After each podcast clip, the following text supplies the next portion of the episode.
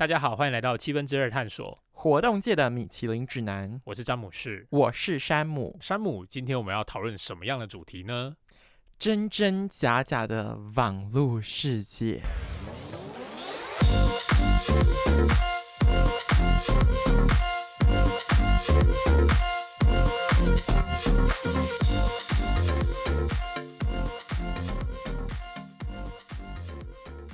哈哈哈，第一季，大家知道今天是第一季的最后一集吗？我我自己知道了，跟大家说一下，今天是第一届最后一集，终于换交换了一个开场的顺序。对我们想说有始有终嘛。我觉得蛮有趣的是，因为我们在第一季的一到十一集里面跟大家探讨过了非常非常多的活动，尤其是实体活动。对，你知道活动体验这件事情其实就是一个很真实在现场的一个事情。嗯，然后但是回过头来就是讲了这么多，我们回过头来去看我们最一开始为什么要做这个节目，是因为大家在真正参与活动之前，你都会在网络上先做功课。对，就像你去吃餐厅，或者是你去参加任何的呃，譬如说。手作课程的时候，你会想要知道说这家店它的评价怎么样？对，所以才会产生出了七分之二探索这个网站。嗯，那今天我们想要讨论的是比较偏向说在网络世界的一些真真假假的一些事情，然后还有哪一些东西其实是你被追踪、你被操控了，其实是你不知道的。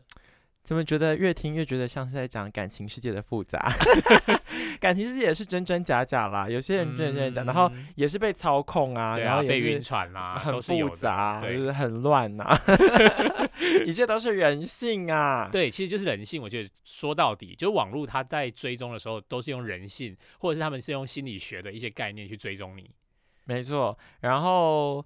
呃，我觉得先这样讲好了。就是今天既然都要讲这么复杂的网络世界，我们来聊一聊一开始比较轻松一点的，我们是怎么接一开始是怎么样接触网络。这个东西，毕竟你年纪比我大，你可能就是波 接啊，我是波接的年代长大的小孩，你不是吗？什么是波接啊？不知道哎，没有听过。滴滴滴滴滴滴滴那个声音，假装不知道。那你会用波接干嘛？就是上网啊。上网干嘛？没有，我跟你说，就是波接这个年代呢，其实有些人还没有经历过。可是我记得我们家那时候是，如果要波接上网的时候，家里面就不能打电话。对啊。没有，不是只有你们家，每一家都这样啊。所以有时候就是别人打电话打不进来，就说啊，那个谁谁谁他在查资料啦，上网啦，所以没办法打进来啦。OK，对。然后后来我们家就是你知道，在那个手机还不是手机时代的年代，我们家还因此办了两条的，就是室内电话啊。就我们家有两个号码，对。然后是一个专门可以就是可以拿来拨接，然后另一个就是接，就是有人在上网的时候，你另外要打电话就用那一台。哦。哎，那你们家其实算是很高级，因为一般来说，大部分都还是一条电话线而已。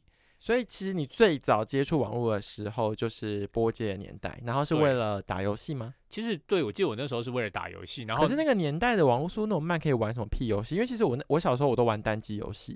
我也是从单机游戏开始玩，可是你知道玩完单机游戏，你就要去查攻略啊。嗯哼。然后你查攻略的时候就要上网，就要回到波接那个年代，就竟然是为了查攻略。然后还有后来有时候还是我记得。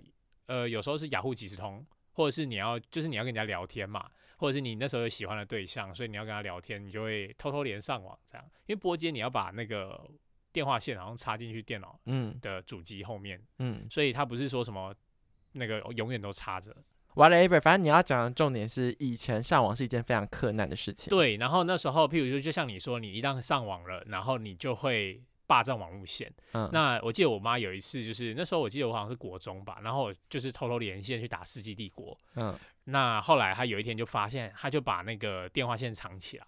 对，然后我那时候国中的时候也蛮聪明，就去跑去买另外一条电话线，然后再把它连上去，然后趁他在睡觉的时候，就是可能半夜一点的时候就把它上线，然后继续打。后来隔天以后，他就发现说奇怪，就是他就觉得 something wrong，然后他后来就找到了那个就是偷藏好的电话线，他怎么做你知道？他把头跟尾都剪断，他想妈也是暴力管教哎，他想要看你怎么连线，再买一条就好了。对，哦，他后来把那个网络孔封起来。天哪，你妈真的是很可怕吧？如果你再不乖，他就会把你做成那个水泥桶，丢到那个 大海里面。不，消波块，消波块，台中的就是盛行的名产。对，其实我先讲，就是在我还没。我觉得我接触网络的时间可能比别人早的原因，是因为我姐比我年纪大很多，所以在我很小的时候，我们家就因为我姐的学习需求，就有出现了电脑这个工具。然后在还没有网络的时候，我那时候拿到电脑，我就是打开来，然后就会玩它里面内建的游戏，譬如说踩地雷、踩地雷、弹珠台、伤心小站，就是那些，几乎是每个人的童年呐。就我也不知道在玩什么，可是应该现在小朋友就没有这个童年了。哦，对。然后我还记得，就是进入播间年代之后，我那时候对于上网的认知，上网就等于打开电脑按蓝色的一。就是对我来说，那个叫做上网。对，然后按蓝色一之后呢，一定是跳出雅虎奇摩首页。嗯，就是如果他跳到 Google，会就是就是我觉得不叫上网，就是一定跳出雅虎奇摩首页，然后我就有很多东西可以点，然后我就可以点新闻，然后天气，然后星座，然后家族，然后我记得那时候还有雅虎聊天室，对，拍卖，就是所有东西，我觉得那才叫做上网，这是我人生对于上网的第一印象。应该这对于我们这个年代很多人上网第一个印象就是上雅虎。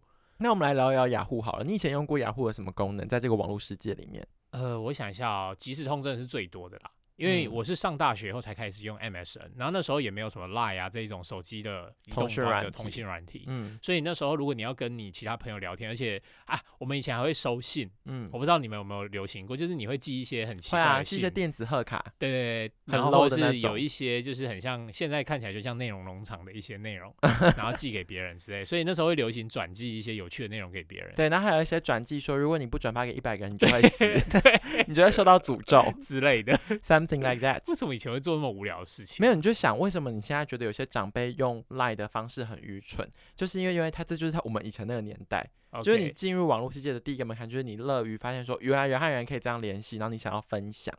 然后我先讲第一个荒谬点，是我以前高中有一个老师，他们家的小孩就是鬼灵精怪，他以前善用了一个功能叫做雅虎奇摩知识家，对，然后他就在里面一直乱回答问题。就是别人就问他说什么那个韩剧第几集什么，然后他就会在里面乱解答一些莫名其妙的剧情，可是根本不是那样。为什么他要这样？就是他觉得那样很好玩啊。然后嘞，然后然后又被选为第一名，可以赚为赚一些点数啊。我知道，虽然我也不知道那些点数有什么意义啦。然后这是我听闻的。那我个人的部分，其实我印象很深刻的是雅虎奇摩家族。嗯，就是我还创了好几个家族，然后加入好几个家族，就是我有当组长，然后还有。等下你创了什么家族？家族是有个主题性吧？对啊，我唱了一个，我还记得名字，它叫做《黑灵王朝》，但是我已经不知道为什么它叫《黑灵王朝》。然后里面就是 啊，我想起来了，好像是因为我们国小国文有一课的作者叫做白灵。然后我就就是自诩为他的相反，所以我就取叫黑灵。然后在黑灵王朝里面的成员就是我就是那个 king 嘛，对。然后里面的成员就是我的好朋友，就是如果班上有些人想要加入我的家族的话，必须经过我的审核。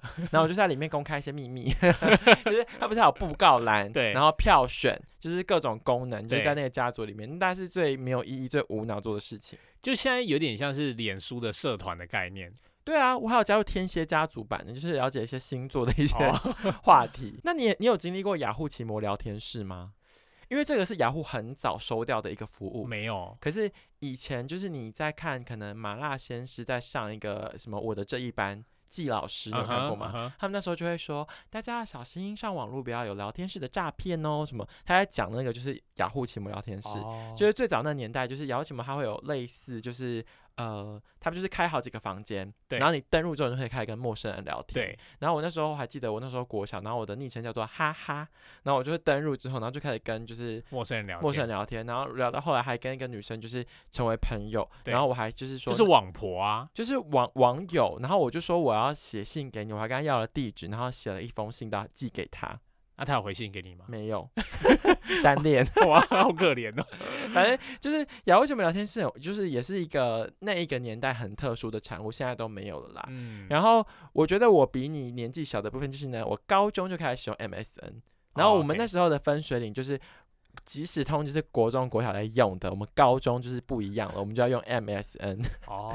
然后国中、国中、高中有一段跨度时期是使用那个无名小站。就是国小、国中到，我记得我到高一都还有在更新我的网志，对，然后去看那个什么谁来我家啊，然后会定时的发一些就是呃自以为忧郁的文章，然后还要设密码，对不对？还要设密码，然后密码提示就是如果你懂我，你就会知道。这超屁的，那最后真的大家都啊，有些人就会猜，比如说知道你生日的人啊，或者什么，他就是反正就三。三号就有些人会知道这些东西。然后到我们高中还有就是类似 PT 的东西，叫做深蓝论坛，就是你可能不知道吧？反正就是如果我们玩社团的人，我们会 po 一些什么社团公告，对，就是会在那种就是学生的论坛里面。然后我觉得这就是一个蛮有趣的成长经验的，因为你知道我们小时候啊，就是比如说我我刚刚不讲家族这件事情嘛，对，就是我们还会在班上成立一些家族，然后这边讲同学坏话。然后我们有一次我们好像班上因为这样吵架，然后我过了六年级的时候，老师就在班上开电脑说：“你们现在登入家族，我要看你们到底写什么。”就是他想要知道我们这些小孩到底在鬼吼鬼叫个什么东西。那重点是你们中最后有开吗？好像有在老师的淫威之下开了，但是我觉得老师其实是一个很失败的教育，他凭什么就是侵犯我的隐私？真的是隐私权。对啊，我觉得这其实并不是很好。然后会不会我觉得他是怕有人在里面讲他坏话？我觉得是。然后所以他才逼你们每个人要打开给他看。对啊，真的很无耻，就是 想到这些不不不合格的老师，真的是不 OK。然后因为我比你小原因，其实我高三的时候就开始流行脸书。对。然后这不是什么原因呢？就是你这是事实啊，这是客观事实。我不知道啊，因为你高三应该是没有这种东西吧？没有，我们脸书的话 好像是我大学的产物。对，我高三开始用，然后那时候脸书我我没有，我个人没有。可是我们班上有少数第一批的就是先驱者，他们是为了要玩开心农场。哦，就那时候真的是在台湾大开。对，就是每天那边想拔节人家的菜啊，然后养什么种什么啊。然后那时候同期红的还有扑浪。就是那个那个年代，对，然后后来破浪就一落千丈，然后就是开始进入现在我们很熟悉的 FB、Line、IG、YouTube 的年代。这个是我个人跟大家解释一下台湾的网络史，我个人经历的啦。我不知道你的部分有没有要补充的。我的部分的话也跟你差不多啦，但是没有，我就没有经历破浪那个年代。其实我们都忘记讲一个 PTT 啦。啊，对对，A P T 是我还用，现在能用 D 卡哎，对，现在就是，可是 PPT 里面还是很好找资讯。我知道你个人 PO 了蛮多东西在里面的，如果要肉搜你的话，PPT 还是蛮多东西的，蛮多的，可以可以卖东西啊，或者什么之类的，都在 PPT 里面操作。所以你算是资深乡民，你到现在还会用吗？我现在还会用啊，而且而且 PPT 之前也有不能申请账号的问题了，对，但现在开放了。对，然后我记得我有两个账号吧。哎呦，大小账哦！对对对对，跟其实平常经营 IG 是一样，就是要有大账跟小账。OK，其实 PPT 也是我觉得蛮有趣，因为它是一个很特殊的文化的地方，然后你在里面可以看到很多不一样的资讯。其实，哎，我觉得它某一部分有一点点回馈，就是你成立七分之二的这个初衷，因为很多人在 Google 搜寻到的东西，他不相信，对，他就会去 PTT 问，他会去看复评，对，就是他会觉得这个东西是比较可信。嗯。然后，因为 PPT 的乡民跟酸民也特别多，所以他如果你这个东西真的不好的时候，大部分人都会直接明讲。对啊。可是，而且 PPT 其实如果大家对于网络世界的熟悉的话，会发现说 PPT 是大家最不敢、行销人最不敢去碰的一块。真的啊。因为它里面酸民太多，而且它会反肉收你。对。所以你如果真的是想要去做一些呃假评论啊，或者是假的带风向，说请听第一集詹姆斯是怎么做的。对。其实大可我那个做的是在 D 卡做的，我反而不是在 PTT 做的。对，因为 D 卡反而没有管这么严。对啊，所以就像刚刚讲完 PTT 跟 D 卡的部分，就是我觉得这种论坛 Forum 的网络社群，其实它在某一部分来说扮演了很重要的资讯来源的角色。对，就是如果很多人不知道七分之二探索的话，他可能 如果你现在听到的话，你应该知道啦。如果你不知道的话，你可能会透过就是 PTT 或者是 D 卡去呃判断这个东西是真的还是假的。可是我不得不说，其实网络世界就是真真假假，浮浮沉沉。我来讲一个我被网络诈骗的一个故事，好期待哦！就是我我记得我有一次就是在雅虎拍卖的时候，想要卖自己的 Mac，嗯哼，就是那时候就自己的 Mac 想要卖掉嘛。然后后来我就收到一个奈吉利亚。他是来自奈及利亚，然后说他要把这个礼物送到加拿大，然后就是跟我下单之类的。后来他真的下单哦。你说在雅虎奇摩拍卖，就是雅虎拍卖，雅虎拍卖对，然后出现一个奈及利亚人，对他写英文给我，听到这我都觉得不合理了。然后重点是我那时候就是想说，哎，因为我那时候就想要把它卖掉嘛，所以我就没想那么多。然后我就想说好，那我就跟他用英文就回信给他。那最后他就跟我说，哦，他想要做法是，就是好像类似一个。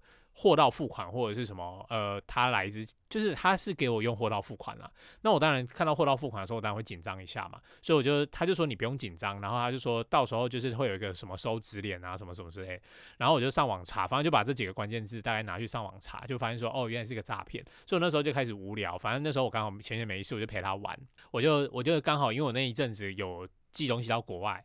然后虽然不是加拿大，但是因为寄东西到国外会有一个收纸联，我就说，哎，我寄出去我就拍照给他，然后他就说好，谢谢，然后就说那我哪时候可以收到我的钱？然后他就说，嗯，等他。确定就是呃，他们加拿大收到了，就是他们那一端有收到你的这些东西，不一定是物品，而是你一些资讯，说他们已经开始准备要寄过去的时候，他才他就会把钱汇给我。嗯嗯对，然后后来就是好像又过了三天以后，他就写信问我说：“哎，你那个根本就不是真的啊，什么之类的。”然后诈骗集团质疑你。对，然后我就说：“嗯，我后来就是说真的啊，不然你再去查。”他过了三天，他就说：“好。”那过了三天以后，他又再回信给我说。没有吧？你是骗人吧？你们台湾人怎么这么爱骗人？难怪你们是一个诈骗大国。然后我就真的有点生气，我就回他漏漏等的信，我就跟他讲说：你们，你不要以为你这种粗糙的手法可以骗得到谁。就是我从你一开始就知道你是一个诈骗，然后所以我只是懒得陪你玩而已。然后你还你们自己一个。就是诈骗大国，然后还笑我们台湾是诈骗大国，就是搞到最后变成国与国之间的战争，互相泼粪的你们两个。所以你的诈骗故事其实还好，因为你没有被骗到，没有被骗到啦。因为我原本在这一趴列网络诈骗的原因，是因为。其实很多人，就是尤其是一些年纪比较大的人，或者是我常常在新闻上看到，是那种比如说什么在学术界，就是他其实没有接触，比如说什么呃五十岁的女教授从来没有谈过恋爱，对，就突然就得到了一个阿富汗美军 的一个就是告白，对，然后就相信她的男友就是在国外，然后她要汇钱去救他，对，就是这种感情诈骗，或者是各种在网络上有，比如说你买东西买到假的，嗯，然后或者是呃遇到骗子，或者是色情诈骗也有，对。反正你知道，就是会被骗到的人，要么就贪财，要么贪色，就通常都是这样。所以就是我觉得网络上诈骗，我本来预期的是这一块诈骗这件事情，跟业配这件事情，跟合作这件事情，我觉得它的界限很模糊。嗯，因为我们接下来要跟大家聊的是布洛克，或者是所谓的联盟行销等等。其实有时候你会觉得说，这个播客好像都只讲好话，没错。可是因为他在业配嘛，没错。所以那所谓的业配会被你列为诈骗吗？呃，某个程度来说，不要讲诈骗那么难听，但是某个程度来说，就只说好话，不说这个物品的坏话的时候，嗯哼，某个程度就是也算是一种掩盖事实吧。就是他只揭露了部分资讯，对，然后就会让别人产生错误的理解。对我先，我觉得可能听众很多人不太知道联盟行销是什么。那其实，譬如说，在就是 COVID nineteen，因为我们两个都是从那个旅游圈出来的嘛。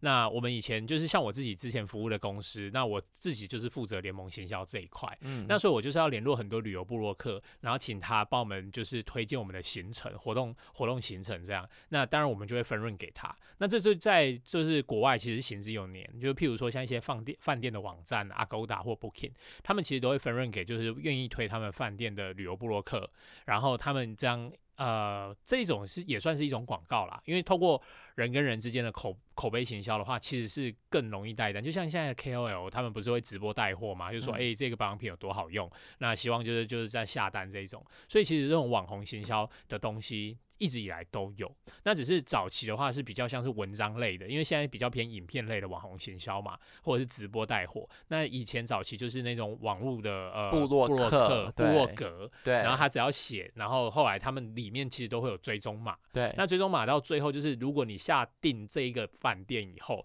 你成功入住了以后，就是他们后台都会追踪，他们就会分润大概七趴到七趴趴。七趴到八趴给这些旅游部落客。嗯，就是你今天其实一开始想要讲的是，网络上的所有行为都是会被追踪的。对。然后我觉得，其实如果不是专门在做网络营销的人，我不知道大家是不是会没有那个概念。就是你在网络上网页上看到一个东西，然后你看到一个，比如说他推荐一个好吃的东西、好玩的东西，然后你就点过去。其实你点了那个超链接之后，你仔细看后面那一串网址，非常的长。没错。你去看那个什么问号的，哒哒哒哒，后面那一长串，其实就是代表你是从这里点过去的。所以你他他就会 click，就是你点击之后，他就算说，哦，这个是比如说 James，就是詹姆斯来自来自哪个部落客？来自詹姆斯带来的一个订单。对。然后这订单成立之后，詹姆斯就可以得到一笔钱。对。包含其实除了呃刚刚讲的一些旅游饭店类的啊，机票类或行程类的，这是我们比较熟知的旅游类的东西。但是其实也像是早期像博客来，现在博客来还是有在，譬如说你推一本书。然后你的书的那个连接，它其实都会有联盟行销的部分。对对。然后还有有一些电器网站或者是呃某某啊这一种的，他们都有在做这件事情。那是任何人都可以去申请吗？其实任何人都可以申请。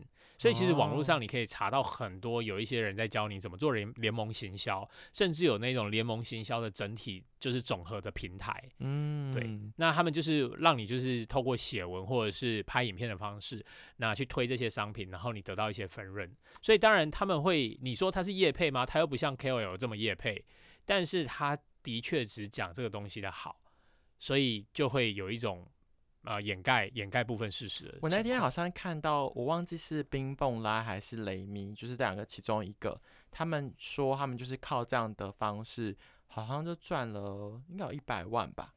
就是这说一年吗？对，就是他就是会疯狂的写文，然后去不断的导连接等等的。我猜像你刚刚讲那两个部落客的话，他们应该是什么都写，对不对？嗯，呃，像冰蹦拉是旅游生活，然后雷明是理财、小资教学等等。嗯，对我我来讲一个，但我不能讲是谁哈，因为我那时候负责的是旅游类的联盟行销嘛。那我其中看过一个。就是旅游部落客，他一年的，就是光从饭店网站分润，你猜多少钱？就是一定比我想象更更高，当然是比你想象中更高，三百万、五百万，好猛！而且他还不包含他在他在网站上自己放的 Google 的那些联播网，还有那些就是给 Google 过来的分润哦，他只是收饭店网站的分润就是五百万，然后我们行程类的还要再分给他，机票类还要分给他，所以现在 total 已经年收已经破千万。嗯，光靠一个网站，其实，在联盟学校就可以赚到这么多钱。可是，哎，其实也没那么简单啦。当然，当然，你讲的这个一定是很大咖。要做到这样，其实不简单，因为你就它流量要很大，流量很大，而且排名要很前面，搜寻就跳出的布洛克啦。对，前十名的布洛克。想知道是谁？我们就在第二季跟大家透露。敲完第二季，大家可以敲完说什么时候有第二季，什么时候有第二季。好，所以回过头来讲，刚才就是说，为什么可以产生这种联盟行销的原因，是因为你的任何网络的使用足迹都是被。追踪的，对，就是网络世界的养套杀，怎么样？怎么养？怎么套？怎么杀？我们现在讲比较简单的养套杀好了，就是你记不记得你小时候会去偷看那些色情网站？我不记得，我没有看过色情网站啊。好你不想承认就算，那我自己承认好。为了让我们的故事继续延续下去，我必须牺牲我自己。詹姆斯，你小时候都看色情网站哦？没有啦，我小时候会偷偷不小心点到色情网站，然后其实你就会被追踪了。然后你甚至你的首页会被绑架，我不知道你真的没有这个经验吗？然后反正我那时候就是记得我好像小六吧，然后我就不小心点到了色情网站以后，然后大概浏览了五分钟以后，我就我就赶快关掉嘛。然后后来我姐就后来她上来就是要写报告的时候，她就叫我，她就把我叫上楼，她就说你刚刚在干嘛？我说我没有在干嘛，装傻 装傻。对，你有用电脑吗？我说没有啊。嗯，因为然后后来他就说，那为什么现在首页变成这个色情网站？然后我就说，哎，我不知道会不会中毒，还是我们重灌好了。哦，对，所以他那个绑架方式是你点了之后，你可能按了一个 allow，然后他就把你变成设为首页这样子之类的。没有，他其实也没有设为 allow 吧？我记得他们以前早期的社群网站其实是很霸道，就是他直接会绑架你的首页，可能一开始是雅虎奇摩，那他。就是你看过那个社群网站以后，他就强制会变成他们为首页，好可怕。后来我就还要去他的后台里面设定说这一页不能，就是变成它是限制名单。啊，为什么男生的电脑能力很好呢？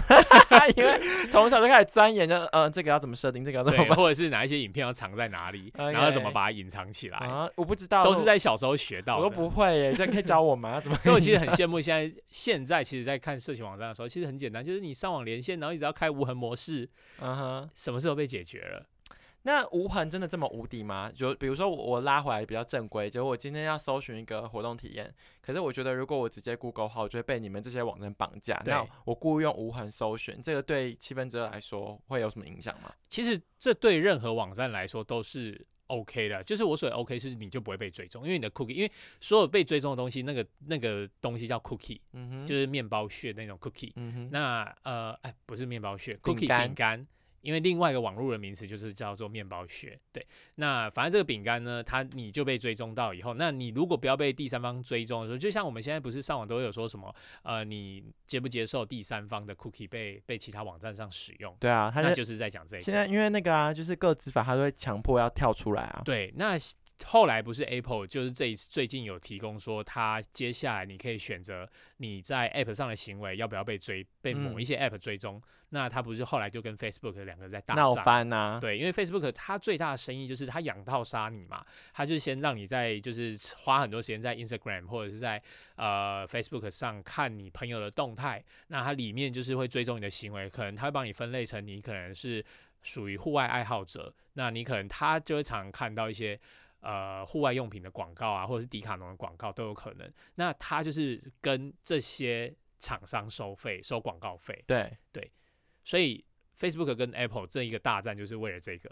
你刚刚讲到 Facebook 跟就是呃。Facebook 记录了你的这些足迹之后，然后去跟广告业主收钱，这件事情我可以理解，而且我也能接受。其实我觉得就是羊毛出在羊身上，这就算了。可是你刚，我们接下来要进一步讨论的是，你有没有觉得很多时候你的手机在偷听你讲话？其实我觉得是。你知道我觉得很可怕的原因是，我之前跟别人，我记得我那时候跟一个人在讲聊吃饭聊天，嗯，然后他那时候要准备去新加坡，然后我就跟他说，我觉得新加坡可能会有个挑战，是你有些同事是印度人，那你可能会听不懂印度英语这种，嗯，那我们只是。吃饭聊到，结果晚上回家的时候，竟然就跳出一堂英文课，说教你如何听懂印度人讲英文。其实我觉得我完全没有搜寻哦。对，我觉得一定有，可但是这件事情 Facebook 当然不承认。但某个程度，因为人家不是说 Siri 会收集你的声音或者是什么之类的，对啊，那他们会拿去用，就是其他的作作用。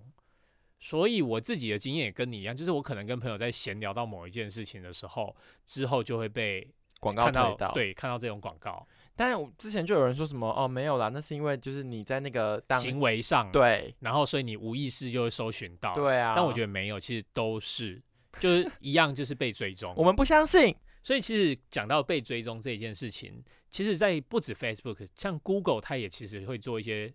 再追踪就是再行销的一些动作，对啊。譬如说，如果你今天点击了某一些东西，你之后会在其他网站上看到你曾经点击过的那些东西。嗯。譬如说，你最近想要买婴儿的尿布，好了，你会在其他网站，譬如说新闻网站看到尿布的相对应的广告，这就是所谓的再行销。所以，其实，在网络世界上都是被追踪。也就是说，不管是 Facebook 或者是 Google 这种网络巨头，他们其实很大的营收，八十 percent 以上的营收都是来自于广告这个业务。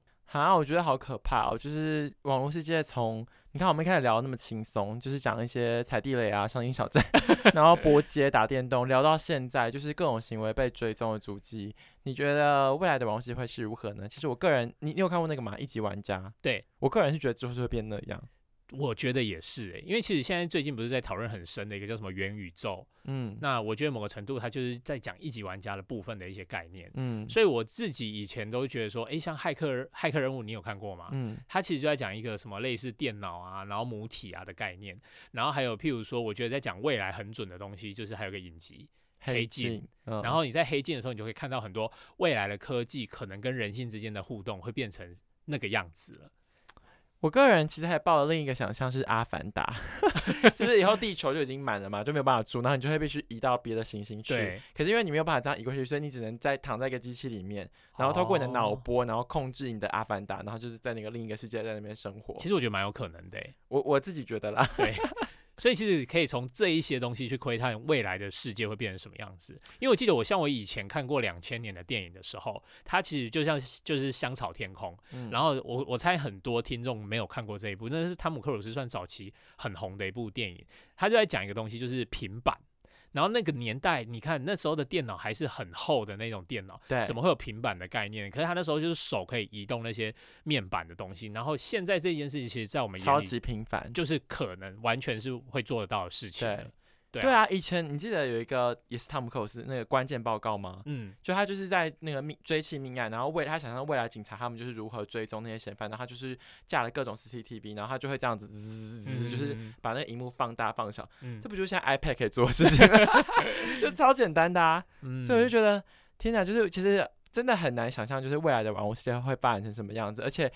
比如说像你刚刚讲那个奈吉利亚的诈骗，其实你透过一点点就是小学生的常识，你就知道它是一个诈骗。对。可是我觉得以后网络世界越来越复杂，那种诈骗，然后那种危险，然后那种就是你要找到一个正确资讯的，就是所耗费的成本其实越来越高。没错，所以这是接下来我们要讲到说七分之二想要做的事情，就是我们想要从形成类的东西，哎呦，进入到万物皆可评。哦，也就是说，我们想要评价的东西是越来越多了。也就是说，我们其实真正的核心概念，我们核心的技术，其实是我们永远在搜寻的页面上是排行在第一名。就是如果你今天搜寻台北，譬如说泡汤，或者是台中，呃，宠物乐园，好了，我们都可以在很前面。那我们就在想说，有没有可能？因为反正我们知道，我们自己在做的东西都是真实的评价。嗯，我们有没有可能让这个真实评价继续延续下去？除了在行程类以外，有没有可能是周边的行程商品，包含像是说，哎，自由潜水需要什么挖？鞋，还有，譬如说你比较喜欢户外的话，你喜欢去爬山，你会需要什么东西？登山杖、登山背包啊，对这些东西之后都会在我们的七分之二探索里面找到相关的商品评价。因为你在说你，我刚刚那时候看你 round down 写说，就是你要讲的是活动类周边商品的评价，然后我就直接留了一句话，就是周边要多边。就比如说，你这一集是摩天，那你的周边商品是哪一种情趣用品最好用？那请问七分之二未来会做这个吗？问期待。保险套可以用哪一个保险套真实感受最好？大评比，然后詹姆斯就说他用过这十个牌子，然后他觉得 一三五，然后你们你们七分之二不最喜欢来这一套吗？舒适度五颗星，性然后价钱三颗星，还是你要到我们保险套的神秘课？我目前是苦无这个机会，不然我也是有点想，就是你可以跟那个 摩铁那一集一起请我叶配。OK，好，没问题。不是叶配，是当神秘客，不能够讲假话哦，是会讲出真实的。如果你真的觉得这个商品不好的话，你还是要明白的写出来。对啊，如果这个磨铁不好，或者这个东西不好用，我是不会就是假装很好的。OK。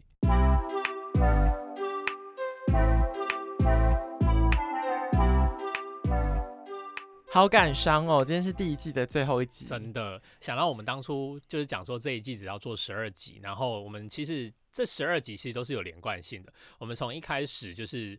只做呃为什么要做七分之二这个探索，然后讲到说，哎，神秘客到底是什么？